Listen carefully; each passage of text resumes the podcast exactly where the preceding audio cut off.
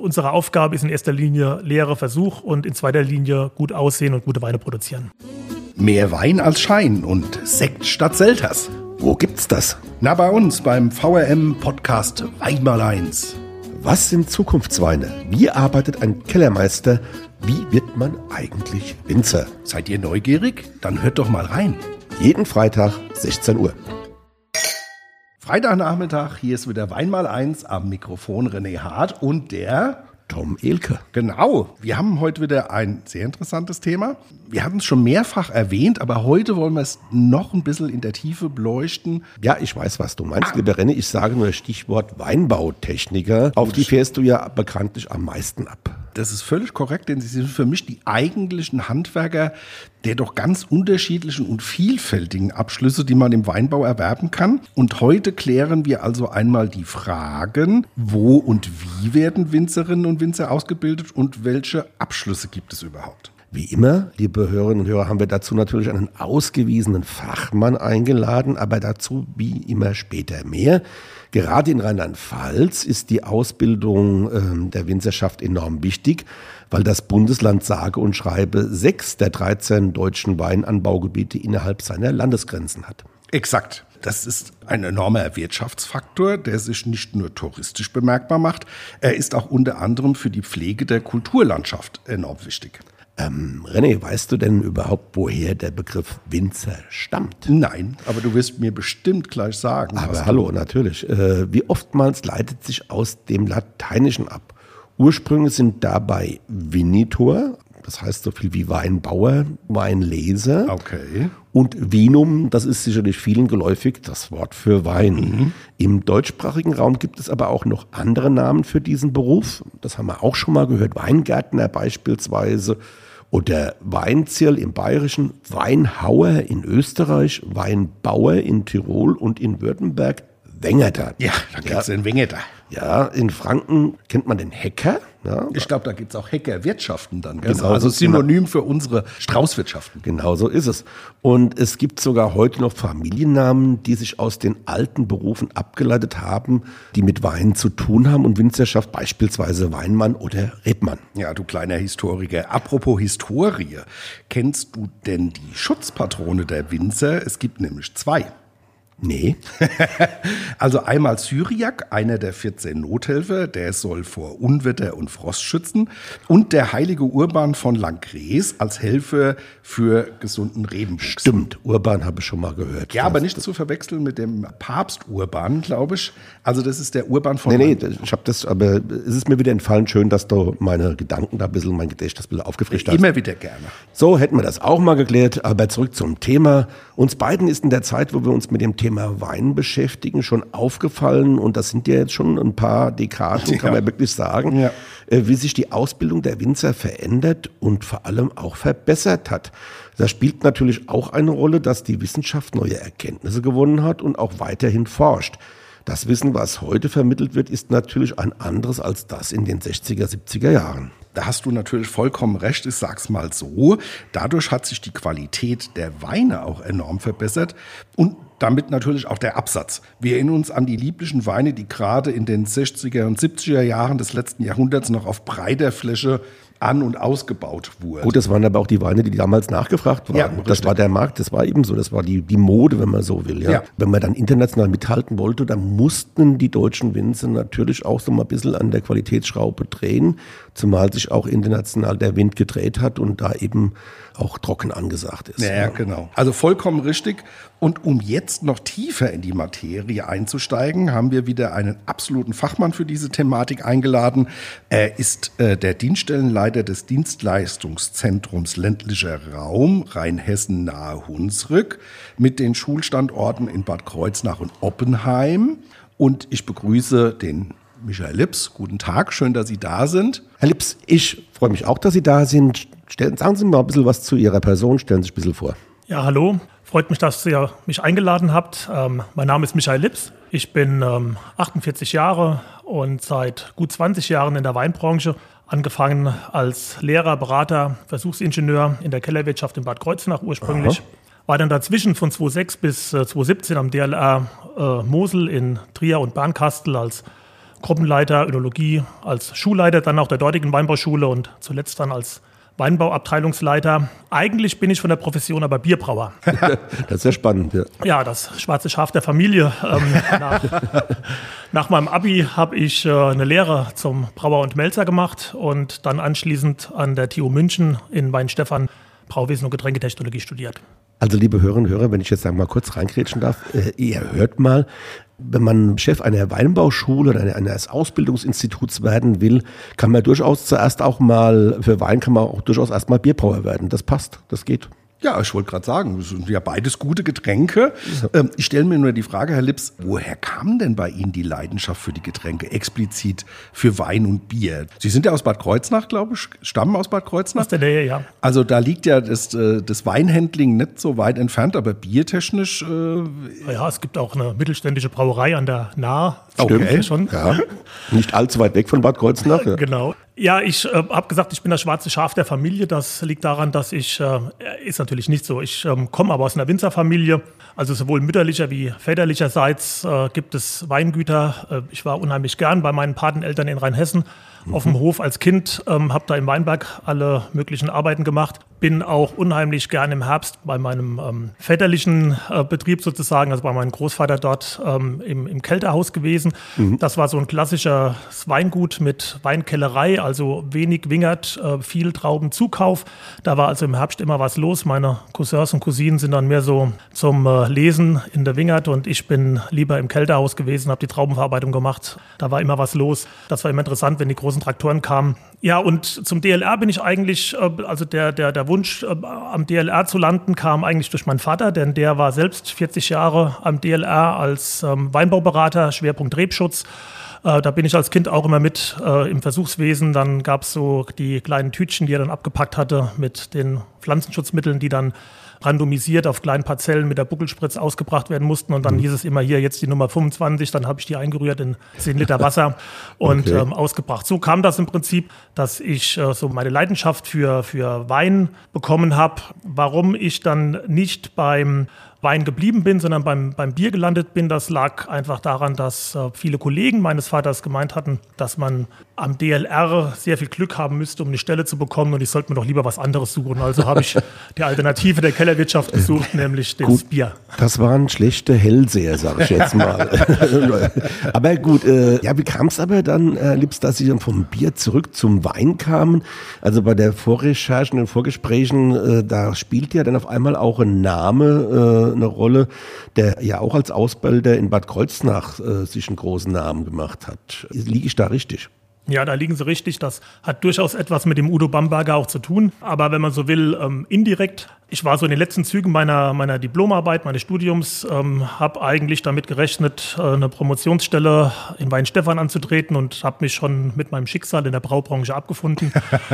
und äh, dann wurde es in der Kollegenrunde, die kannten mich ja alle, gefragt, ja, was macht denn der Michael jetzt eigentlich? Mein Vater erzählt halt so, naja, der ist jetzt fast fertig. Ah ja, ähm, wir bräuchten vielleicht mal Getränketechnologen. Ja, der nicht Lust ähm, auf Wein, will der sich nicht bewerben. Und mhm. ähm, so geschehen, habe ich mal mit dem Udo Bamberger gesprochen, habe eine Initiativbewerbung geschrieben und bin dann reingekommen, ja. Ähm, vielleicht für unsere Hörerinnen und Hörer, die den Herrn Bamberger nicht kennen, sagen Sie noch einen Satz zu ihm. Ja, der Udo Bamberger war ähm, auch Lehrer, Berater, Leiter der Kellerwirtschaft in Bad Kreuznach und ähm, einer der Hauptkellerwirtschaftslehrer für den Weinbautechniker, der heute schon ein paar Mal hier erwähnt worden ja. ist. Genau, also äh, Generationen von Winzerinnen und Winzer haben eigentlich ihr Handwerk oder mit ihm auch zu verdanken. Und ähm, für uns ist es immer eine große Freude, wenn wir unterwegs sind und Weine probieren. Dann machen wir mittlerweile so einen internen Scherz auch, dass wir sagen, komm, wir wetten, das ist bestimmt ein Weinbautechniker Bad Kreuznach. Und wir liegen zu 98 Prozent ja. richtig. Also andere Leute schmecken Böden oder, oder äh, egal was raus. Wir schmecken Techniker.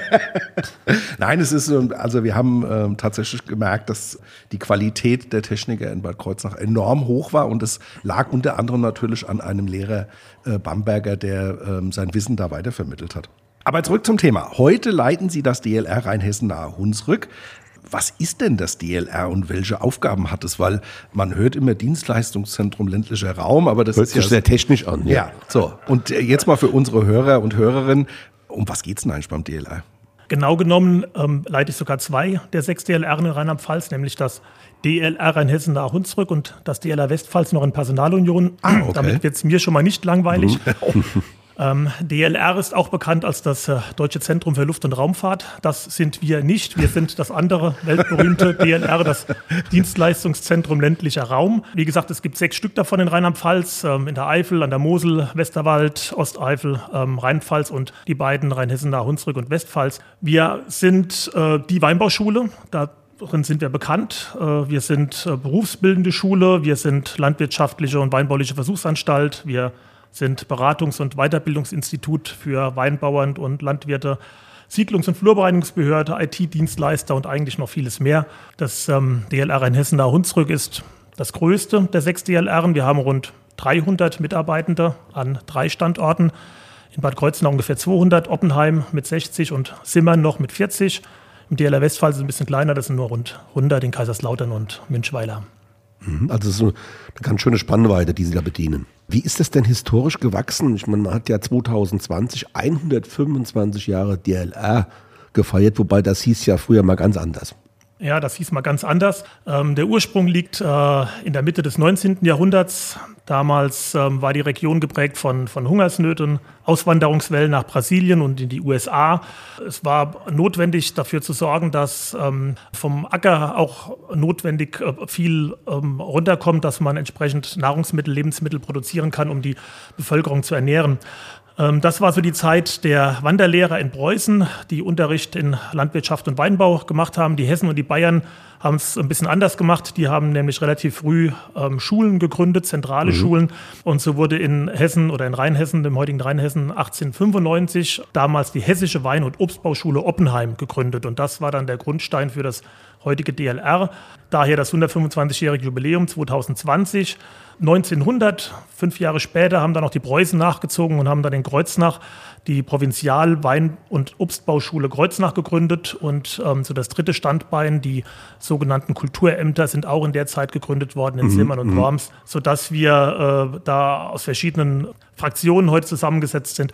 2003 wurde dann, also dieses Jahr feiern wir auch 20-jähriges DLR, wenn man es mal so rumnimmt. Ah, okay. Ähm, 2003 mhm, mhm, mhm, wurden dann die Dienstleistungszentren ländlicher Raum gegründet. Landesweit hat man damals noch 20 Dienststellen der Agrarverwaltung, über 20 Dienststellen der Agrarverwaltung zu diesen sechs DLR zusammengeführt. Mhm. Also Rheinland-Pfalz ist, dann mal kurz auch noch was einzuwerfen, hat ja so ein, Rheinland-Pfalz haben ja so eine tolle äh, Art, äh, äh Dienststellen und Behörden einfach zu bezeichnen. Dienstleistungszentrum ländlicher Raum.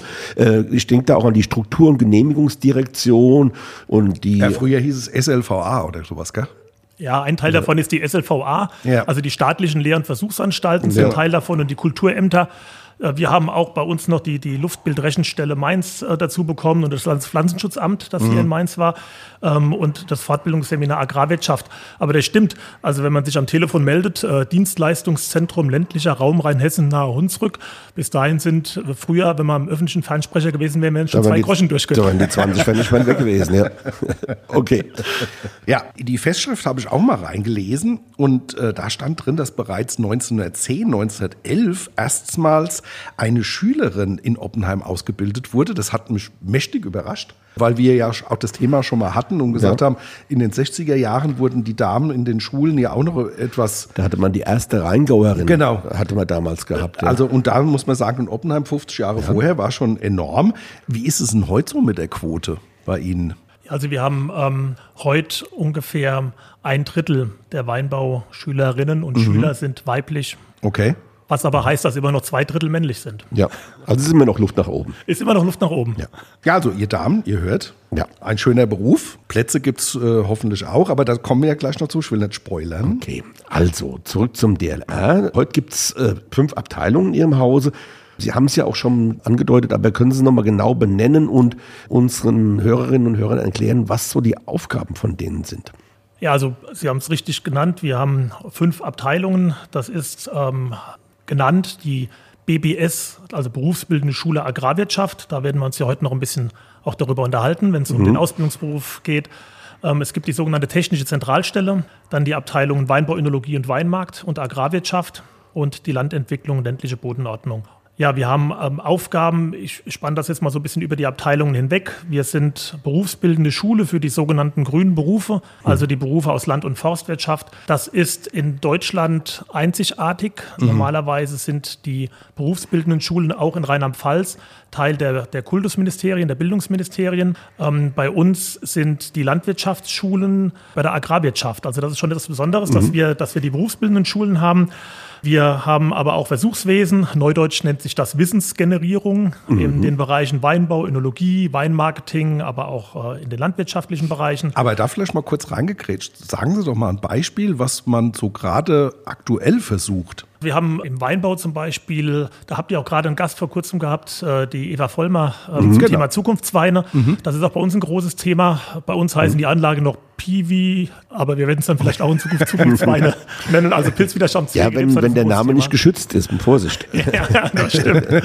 Nein, aber äh, das, ist ein, das ist ein großes Thema, weil das einer der Mosaiksteine ist ähm, für ähm, die Zukunft des Weinbaus. Ähm, andere Themen sind natürlich auch, dass man äh, Naturschutz und, und Landwirtschaft zusammenbringen kann oder einen Hut bringen kann.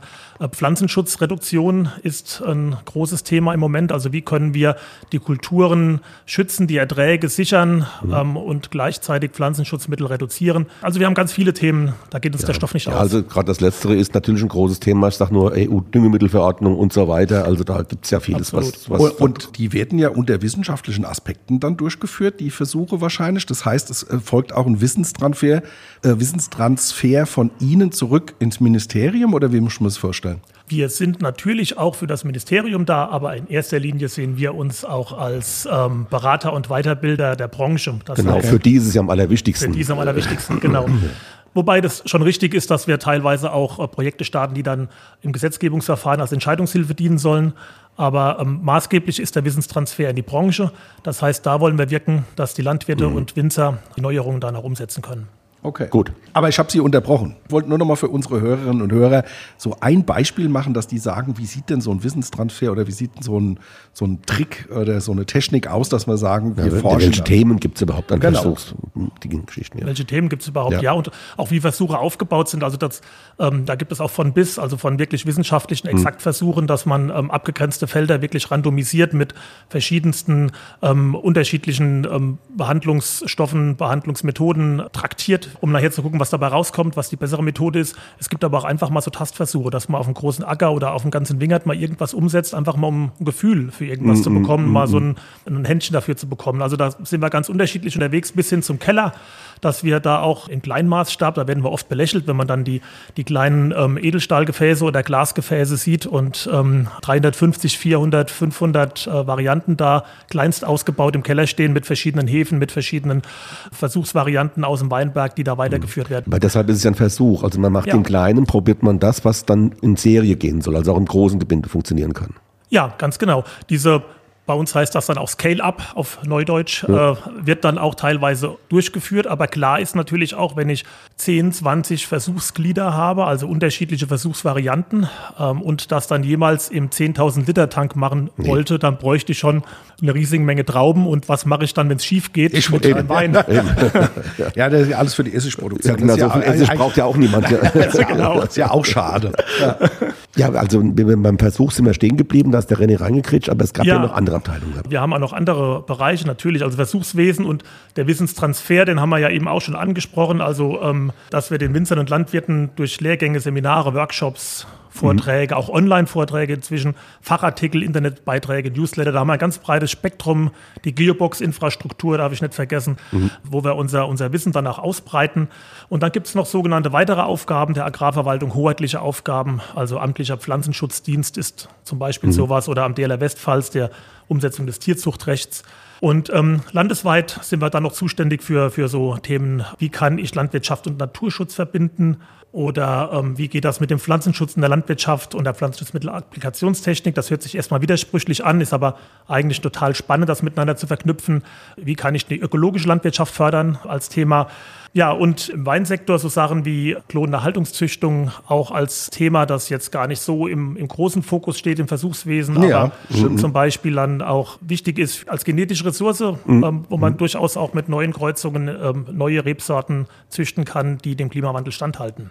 Ähm, ja, und last but not least, so Sachen wie äh, Landentwicklung, ländliche Bodenordnung, Siedlungsbehörde, Flurbereinigungsbehörde, das, was früher mal Kulturamt ähm, hieß, also mhm. Flurbereinigungsverfahren zur Agrarstrukturverbesserung oder ländliche Entwicklung, Stichwort LIDA-Regionen, LIDA-Programme. Das sind so Themen, die wir betreuen. Und dann haben wir noch eine Besonderheit am DLR Rheinhessen nahe Hunsrück, nämlich wir sind mit der technischen Zentralstelle IT-Dienstleister. Im Internet haben wir so schön geschrieben, Innovations- und Entwicklungsstelle der Agrarverwaltung. Okay. Heißt nichts anderes, als dass wir landesweite Systemdienste, Fachanwendungen machen und die Digitalisierung der mhm. Agrarwirtschaft beschreiten. Und ganz zum Schluss darf ich nicht vergessen eine Besonderheit, die ähm, wirklich einmalig ist, nämlich ähm, die sogenannte ZEP. Das ist die Zentralstelle der Länder für EDV-gestützte Entscheidungshilfen und Programme im Pflanzenschutz. Auch wieder so ein einfacher Begriff. Das ist so, wir machen es, wir machen es, Rheinland-Pfalz, wir machen es einfach. Die Rheinland-Pfälzer machen das wirklich total einfach. Ja. Rheinland-Pfalz, wir machen es einfach. Aber die Jungs, die sind, ähm, wie der Name sagt, länderfinanziert. Also äh, alle Bundesländer legen zusammen und wir haben den Kreuznach die Truppe, die ähm, Apps programmiert, um Schaderreger zu prognostizieren oder mhm, ähm, mhm. so kleine Gimmicks, wo man auf dem Traktor sehen kann, die Spur anzeigt, wie weit ich Abstand halten kann zu Gewässern, wenn ich Pflanzenschutz ja. Ausbringe und sowas. Oh, ja, cool. Das finde ich jetzt Apps äh, generieren, entwerfen, die Schaderreger prognostizieren. Jetzt blicke ich mal, ich bin, ich habe ja die Gnade der frühen Geburt, ich blicke jetzt mal zurück, so in die 80er, 90er Jahre, da gab es immer zur Lesezeit auch vom DLR das Weinbau-Wetterfax. Ja. Äh, das gibt es auch, heute noch. Das gibt's auch heute noch, glaube ich. Das gibt es auch heute noch, ja. Ja, aber das ist, das ist ja spannend, äh, ja. wie sich sowas aber auch dann weiterentwickelt und dass man dann natürlich auch in die Digitalisierung mit reingeht, auch wenn es das Weinbau-Wetterfax tatsächlich noch geben sollte. Ja. Na, ich glaube, es ist auch beides wichtig. Also ähm, es ist wichtig, dass wir, dass wir Tools anbieten, ähm, insbesondere für Landwirte, wo einfach die, die Äcker teilweise auch groß sind, wo der Landwirt nicht unbedingt ähm, überall sehen kann, welche Schaderreger gerade mhm. da sind. Dann helfen Prognosemodelle, mal näher hinzugucken. Ja. Und auch im Weinbau ist es heute so. Kirsche Siegfliege oder sowas. Ja, zum ja. Beispiel auch. Ähm, einfach mal zu gucken, so als Empfehlung, geh mal raus, guck's dir mal an. Mhm. Und da helfen Prognosemodelle auch. Ja. ja, ist ja cool. Aber jetzt mal konkret zu werden. Bei Ihnen werden ja nicht nur Winzer ausgebildet, obwohl das unser Kernthema heute ist. Nochmal konkret, welche Berufe bilden Sie denn aus und äh, welche, speziell bei den Winzern, welche unterschiedliche Ausbildungsstufen, sage ich jetzt mal, oder Abschlüsse bieten Sie denn da an? Weil es war im Vorgespräch ganz interessant, gut zuhören, weil jetzt kommt was, was mich total ähm, fasziniert hat. Hätte ich nicht gedacht, also für die, für die Region. Wir sind, habe ich ja äh, eben schon mal gesagt, berufsbildende Schule für die grünen Berufe. Das heißt, so ziemlich alles, was es an grünen Berufen, also landwirtschaftliche, forstwirtschaftliche Berufe gibt, wird auch äh, bei uns ausgebildet. Wir haben neben dem Winzer auch ähm, den Weintechnologen, der war früher bekannt als, äh, als äh, Weinküfer oder Weinhandelsküfer. Dann haben wir äh, Landwirte in der Ausbildung, ähm, Gärtner, Pferdewirt. Das, das, ist auch eine Besonderheit. Das hat mich echt überrascht. Pferdewirte das ist, machen wir tatsächlich in landesweiter Zuständigkeit. Da gibt es nicht so viele, deshalb müssen die alle nach Kreuznach zentral kommen. Und äh, was wir auch zentral in Kreuznach ausbilden, sind die Forstwirte.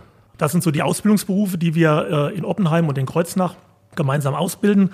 Dann ähm, haben wir äh, speziell im Weinbau, aber auch in der Landwirtschaft weiterführende Schulen, sogenannte Fachschule, mhm. also besser bekannt auch als Technikerschule, wobei in den grünen Berufen gibt es nach einem Jahr auch schon den qualifizierten Abschluss des staatlich geprüften äh, Wirtschafters, nach dem zweiten Jahr dann der staatlich geprüfte Techniker. Und da bieten wir zum einen für die, für die Winzer den ähm, Ausbildung ähm, Agrarwirtschaft Schwerpunkt Weinbau Önologie an oder eben Landbau und es gibt noch als Besonderheit ähm, die Fachschule für Agrarmanagement. Ja, das ist ganz schön umfangreich. Das ist eine ganze Menge. Jetzt nochmal vielleicht noch ein bisschen mehr Butter bei den Fisch. Wie sieht denn konkret so eine Ausbildung eben der Winzer und Winzerinnen aus? Äh, Stichwort duales System. Und können Sie noch mal was zu den Abschlüssen sagen? Was kann man denn bei Ihnen an Abschlüssen alles erwerben? Ja. Ein Teil haben Sie ja schon gesagt. Teil habe ich schon gesagt. Also die, die Ausbildungsstruktur ist im Prinzip vergleichbar wie in anderen Lehrberufen auch. Ähm, es äh, gibt einen Ausbildungsträger, das ist die Landwirtschaftskammer in Rheinland-Pfalz und ähm, die DLR sind im, in der dualen Ausbildung der Part der berufsbildenden Schulen. Man geht also zwei Wochen in den Betrieb zur betrieblichen Ausbildung und eine Woche ist man in der Schule und hat dort dann Berufsschulunterricht. Mhm. Wobei ich da nochmal einhake, bei den Winzern ist es ja oftmals so, dass die über die Jahre, die die Ausbildung läuft, ja mehrere Ausbildungsstätten in der Praxis haben. Das kennt man jetzt beim Handwerk anders. Da ist man ja dann, ich sage mal, als Schreiner bei seinem, bei seinem Meister und ist in einem Betrieb. Das ist bei den Winzern ein bisschen anders, gell?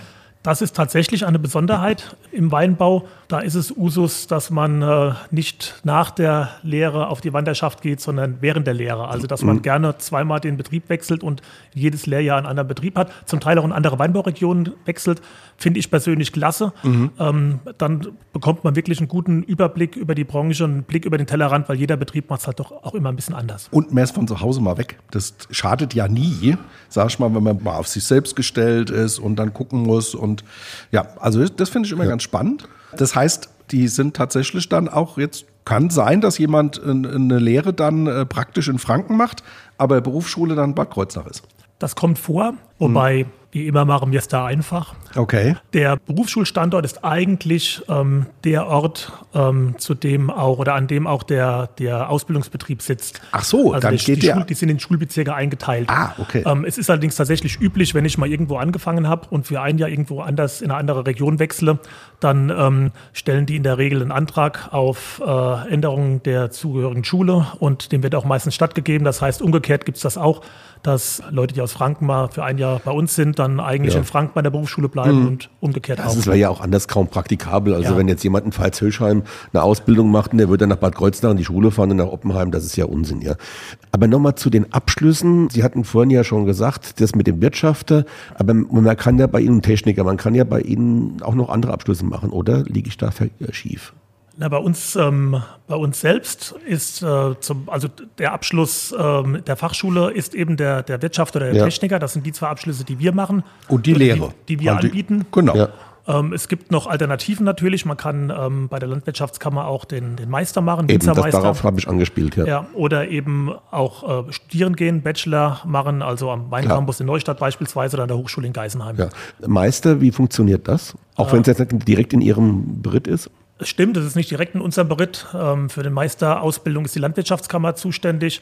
Aber es ist schon so, dass wir uns da gegenseitig unterstützen, Kammer und DLR, sodass äh, wir da schon auch teilweise bei ähm, Arbeiten oder sowas dann auch oder in den Prüfungsausschüssen dabei sind. Die Ausbildung zum Meister funktioniert in Rheinland-Pfalz ähm, etwas anders. Es gibt in Rheinland-Pfalz, also in anderen Bundesländern, es gibt in Rheinland-Pfalz ähm, keine Meisterschule in dem Sinn, wie man es beispielsweise von Baden-Württemberg oder ich glaube auch in Bayern mhm. gibt es das auch kennt. Okay. Sondern es ist im Prinzip, man ist mehr auf sich selbst gestellt, man hat mehr ähm, Eigenleistung zu erbringen. Äh, von daher sagen wir auch immer, es ist eine ganz gute Vorbildung, wenn man den Wirtschafter schon mal hat. Ähm, dann mhm. hat man so einen gewissen Grundstock. Das baut dann quasi dann drauf das auf. Das baut dann quasi drauf ja. auf. Also im Vergleich Meister-Techniker ist es so, dass ähm, die Landwirtschaftskammer im Meister mehr Wert darauf legt, auf äh, betriebswirtschaftliche Kenntnisse, das sind mhm. betriebswirtschaftliche Hausarbeiten zu machen. In dem Bereich ähm, muss man ein bisschen Zeit investieren. Die Betriebswirtschaft ist auch wichtig für einen Techniker. Da wird dann aber doch eher der, der Fokus auf, auf die Produktion gelegt. Genau. Zum Glück. Eben. Meister haben wir geklärt. Das habe ich auch so ein bisschen empfunden, dass das auch so ein bisschen wie ein Fernunterricht äh, funktioniert. Und jetzt nochmal eine Frage von mir. Wie ist denn so die Nachfrage? Wir hören ja allenthalben, dass überall Ausbildungsplätze nicht besetzt werden. Haben Sie denn auch Probleme, Auszubildende zu finden oder ist da der, die Nachfrage immer noch gut für Sie und Ihre Schulen? Also was wir so in der Schule an Schülerzahlen sehen, über die letzten Jahre sind die Schülerzahlen gleichbleibend. Okay. Das heißt also, die Nachfrage nach den, nach den Lehrstellen ähm, ist nach wie vor, ja, ich sag mal, salopp gedeckt. Wir haben immer so ein bisschen Wellenbewegung, es wird mal ein bisschen mehr, mal ein bisschen weniger, aber so über die letzten 30 Jahre hatten wir sogar einen leichten Anstieg gehabt der Azubis. Oh, schön. Also allein, äh, wenn die Zahlen gleich bleiben, ist das ja in Zeiten wie diesen ja ein Erfolg schon mal, weil überall woanders nehmen die ja ab. Also es gibt ganz, ganz viele Handwerksbetriebe, die suchen händeringend nach Azubis. Ja. Gerade bei diesem Thema nochmal eine Nachfrage von mir.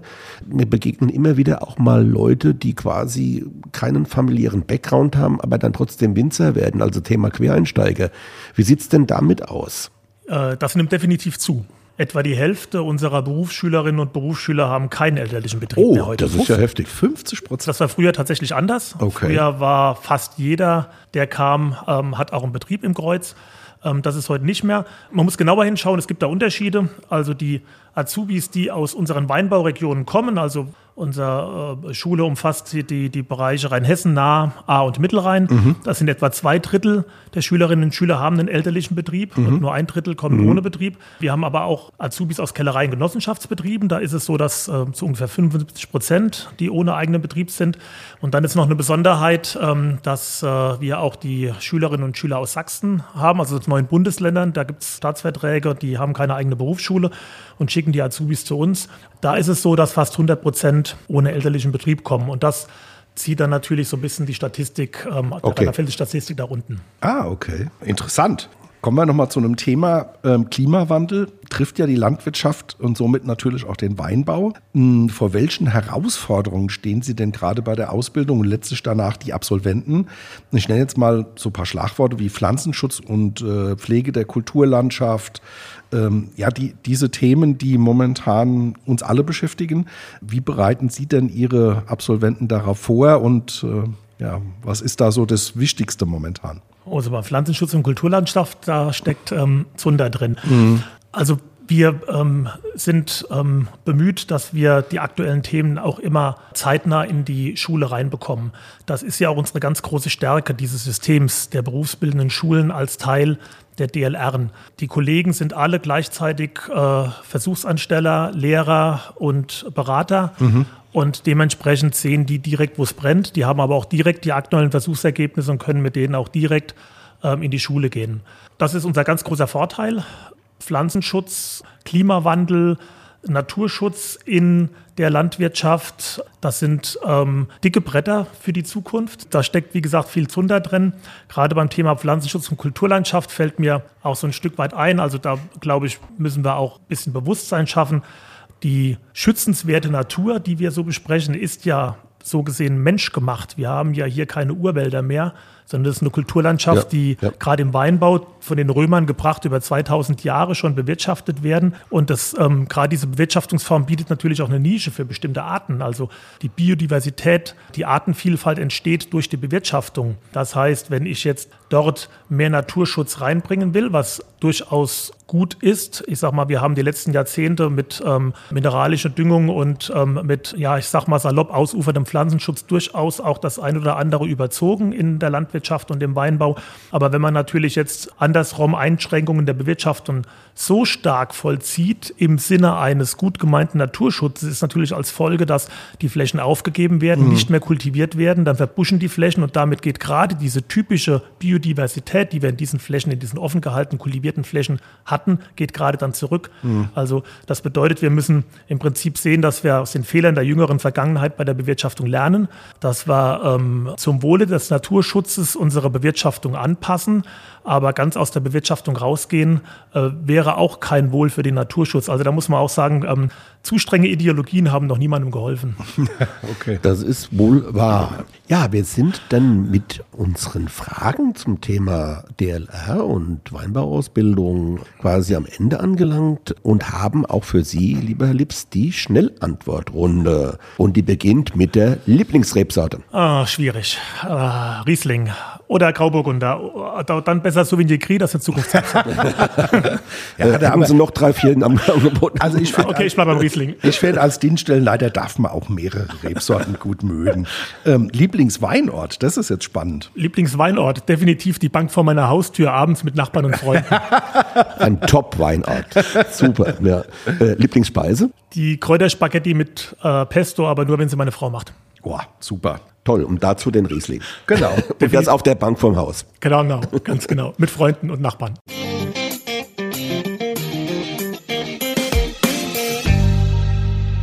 Hier ist sie wieder, wie in jeder Woche, unsere Weinentdeckung für euch. Das ist ja der Weinsinn! Wir haben einen 2021er Riesling Hochgewächs vom Staatsweingut Bad Kreuznach. Herr Lips, sind Sie doch bitte mal so nett und sagen uns, mal etwas zu den Staatsweingütern in Ihrem Beritt. Was machen die denn und wie groß sind die? Ja, in meinem Beritt, also am DLR Rheinhessen Hunsrück, gibt es zwei Staatsweingüter. Das ist zum einen die staatliche Weinbaudomäne Oppenheim, VDP Rheinhessen, Maxime Rheinhessen Mitglied. Ähm, und zum anderen das äh, Staatsweingut Bad Kreuznach. Das ist das ökologische Weingut des Landes Rheinland-Pfalz. Wir bewirtschaften an beiden Weingütern zwischen 20 und 25 Hektar bestockte Rebfläche, also zusammen rund 45 Hektar. Ja, das ist schon ganz schön. Ist schon ganz gut. Ja, das und, ist schon eine ähm, Menge. Ja. In erster Linie sind die beiden Staatsweingüter Lehr- und Versuchsbetriebe. In zweiter Linie dann Demonstrations- und Leitbetriebe. Ich ernte immer Kritik von unseren Kellermeister, wenn ich sage, ähm, erst kommen die Versuche und dann gucken wir, dass wir die Resten noch irgendwie gut vermarkten. Das ist ein bisschen gemein, weil ganz so ist es nicht. Unsere Aufgabe ist in erster Linie leere Versuch und in zweiter Linie gut aussehen und gute Weine produzieren. Ja. Ja, aber, aber das, das tun sie ja auch, wenn wir das mal den, gerade eben dieses Riesling-Hochgewächs mal vor uns haben. Aber Hochgewächs ist ja heute eher ein unbekannter Begriff. Früher war das anders. Hochgewächs, was ist das, Herr Lips? Ja, Sie haben recht. Hochgewächs stellt man sich oft etwas Falsches vor. Es ist ein geschützter Begriff seit 87. Und ursprünglich sollte es das sein, was die meisten sich auch darunter vorstellen, nämlich ähm, es sollte die Qualitätsrieslinge aus Steillagen besonders würdigen. Ähm, inzwischen spielt Steillage bei Hochgewächs keine Rolle mehr, aber mhm. die Qualität, die mhm. ist immer noch mhm. wichtig. So muss äh, ein Hochgewächs immer mindestens drei DLG-Punkte auf einer Skala von 0 bis 5 Punkte bei der Quali-Prüfung, bei der Qualitätsweinprüfung mhm. bringen. Das ist ähm, schon sehr viel, also Qualität garantiert im Glas durch die Prüfungskommission. Außerdem muss der Wein zu 100 Prozent aus Riesling-Trauben sein und das Mindestmostgewicht muss auch etwas höher sein, als das normale Qualitätsweine haben müssten. Mhm. Ja, cool. Also ich glaube, ich habe mal ähm, gelesen und recherchiert, ähm, am Mittelrhein kommt einem das auch nochmal vor. Da gibt es ja auch noch viel Steillagen und ich glaube, der Ursprung war tatsächlich an der Mosel. Die Moselaner, Mosel, ja. die haben das äh, eingeführt und haben gesagt, das ist so ja. der USP bei uns. Ja. Ähm, schade, dass man es heute nicht mehr so findet, weil es ja schon für den Verbraucher, wie Sie schon gesagt haben, ein Merkmal für Qualität. Also Leute, wenn ihr irgendwo ein Hochgewächs seht, Wisst ihr, müssen bestimmte Voraussetzungen sein. Ich finde es besonders prima, dass Sie uns ähm, heute mal einen lieblichen Wein mitgebracht haben. Sonst trinken wir ja hier fast ausschließlich äh, trocken. Und da die Frage, was gefällt Ihnen denn an diesem Wein? Ich meine, der Kammer muss er ja auch gut gemundet haben, denn er wurde dort mit der goldenen Kammerpreismünze geadelt. Ja, das stimmt. Also nicht nur die Voraussetzung von den drei Punkten, sondern sogar noch ein paar Pünktchen mehr, dass ja. es zur goldenen Kammerpreismünze mm, mm, mm, gereicht hat. Ich sag mal so, es gibt viele herausragende Weine, aber bei den Restsüßen ist es in den vergangenen Jahren so gewesen, dass die doch ein bisschen ins Hintertreffen geraten sind. Und gerade finde ich bei der Rebsorte Riesling kann man äh, mit der hervortretenden Säurestruktur, die ein Riesling von Haus aus mitbringt, sehr gut mit der, mit der Restsüße spielen. Und ähm, gerade die Süße macht einen Riesling häufig ausgewogen und harmonisch, mhm. finde ich. Ja.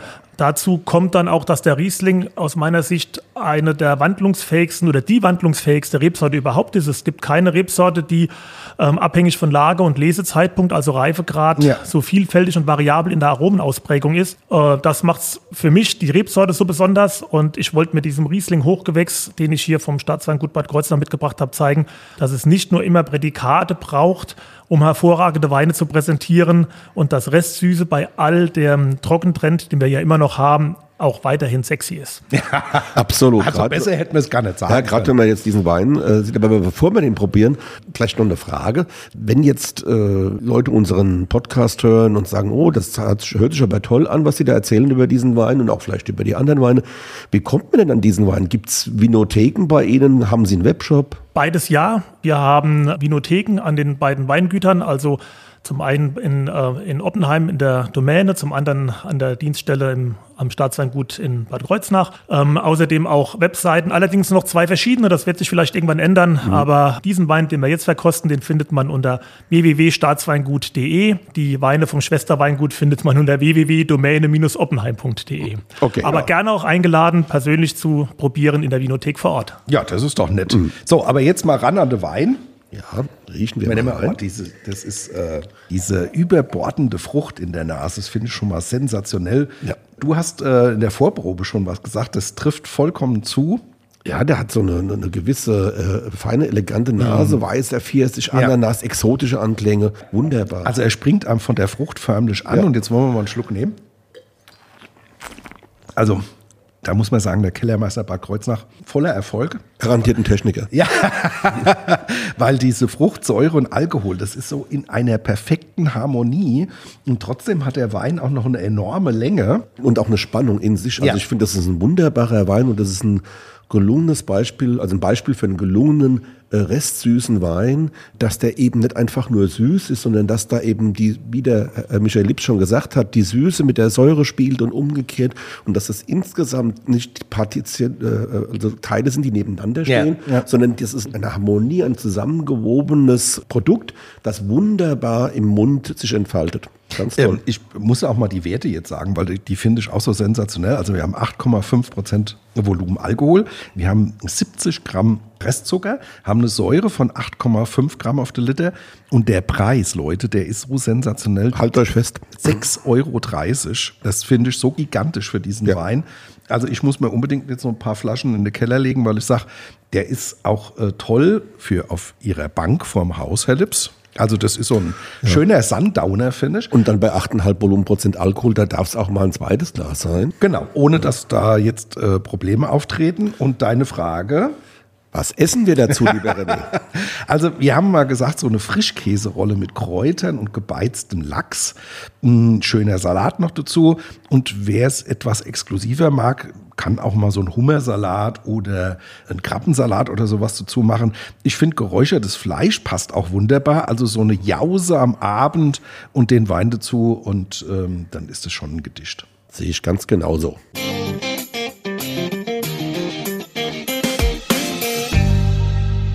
Ich wollte nochmal auf das Thema Quereinsteiger kommen, Tom.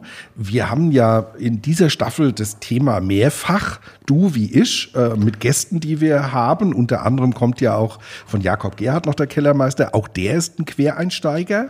Genau, und der hat uns eine lustige Geschichte erzählt, äh, als er in den ersten Berufsschultagen von Mitschülern gefragt wurde, von welchem Weingut er denn komme und dann gesagt hat, äh, wir haben keins. Da wurde ihm dann die Frage gestellt, was machst du denn dann hier? Ja. Also damals war er noch der Exot, wir haben jetzt gerade gehört, 50 Prozent ist es. Ähm, ja, aber vor 20 Jahren war das halt noch so. Zum Glück ist es heute anders. Für viele junge Menschen ist der Beruf sehr attraktiv und das Arbeitsfeld vielfältig. Und man ist doch so oft in der Natur. Und wenn man so eine, nicht so eine reine Kellerassel ist wie der Herr Lips, der sich äh, durch die Kellerwirtschaft hat zum Beruf verleiten lassen. Für ihn war ja die, die Kellerarbeit ins Nonplusultra. Natürlich kann man sich auch auf ein Arbeitsfeld fokussieren. Warum nicht? Es gibt ja auch Lohnunternehmer, die sich rein auf die Arbeit im Weinberg spezialisiert haben. Ja, oder andere, die in den Vertrieb gehen, Vinotheken betreuen, im Außendienst sind und oder bei Zulieferer unterkommen. Auch die Hardware, sprich Flaschen, Fässer, Korken, Verschlüsse, die wollen ja alle verkauft werden. Der Beruf des Winzers ist dann schon sehr vielfältig und bietet tatsächlich eine ganze Reihe von Betätigungsfeldern. Wir wollen aber nicht weiter spoilern, denn wir haben in dieser Staffel Du, René, du hast schon gesagt, auch noch ein, das einen, den einen oder anderen Teil, der sich ebenfalls mit Quereinsteigern beschäftigt. Genau, und zudem noch ein Geschäftsführer eines Unternehmens, das mit allem handelt, was bei der Weinproduktion benötigt wird. Aber okay, ich schweige jetzt mal und will nicht spoilern. Ja. Ich freue mich aber auf die nächste Folge und da kommst du jetzt mit deinem bewährten Schlusswort. Also, liebe Hörerinnen und Hörer, ihr wisst Bescheid, nächsten Freitag 16 Uhr, gleiche Stelle, gleiche Welle, hieß das früher mal im linearen Radio oder wie das, wie das heute genannt wird, oder heißt es lineares Fernsehen, keine Ahnung, terrestrisches Radio oder wie auch immer. Da haben wir einen Winzer zu Gast, den Stefan Braunewell aus Essenheim und da geht es um das Thema Nachhaltigkeit im Weinbau. Und da, das ist genau am Puls der Zeit und da gibt es viel Spannendes zu erzählen und zu berichten. Wer zwischenzeitlich Fragen und Anregungen loswerden will, ihr wisst ja, Mail an weinmal1.vrm.de. Macht's gut, bis nächste Woche. Gute.